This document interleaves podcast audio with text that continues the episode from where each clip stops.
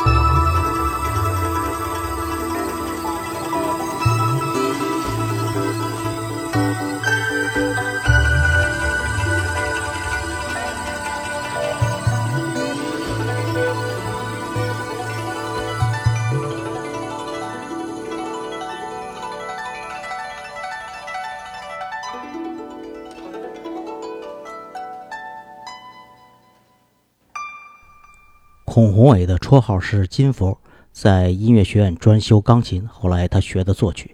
再后来他对西方的爵士乐疯狂的迷恋和大量的演奏。在早年间，他和志同道合的朋友们组建过天场和节奏之犬乐队，在国内的爵士乐队中经常有他的身影。他创作爵士乐和京味乐曲巧妙地结合在一起，让人惊呼过瘾。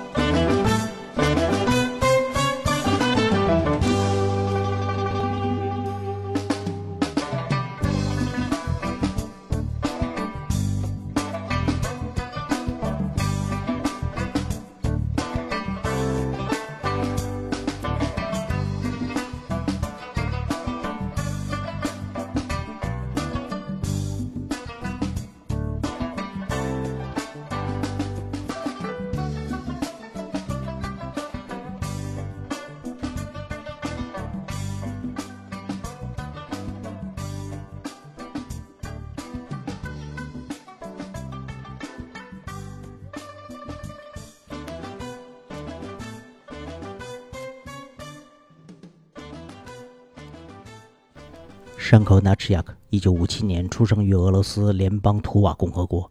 祖先是游牧民族。从九十年代开始，山口开始向欧洲发展，其前卫实验并带有游牧民族特色的音乐风格，在国外非常受小众音乐爱好者的喜爱。图瓦音乐在世界音乐版图中甚为红火，而山口则是其中最有名的一位歌者。而这首《Old Melody》也是他极具特色的一首音乐作品。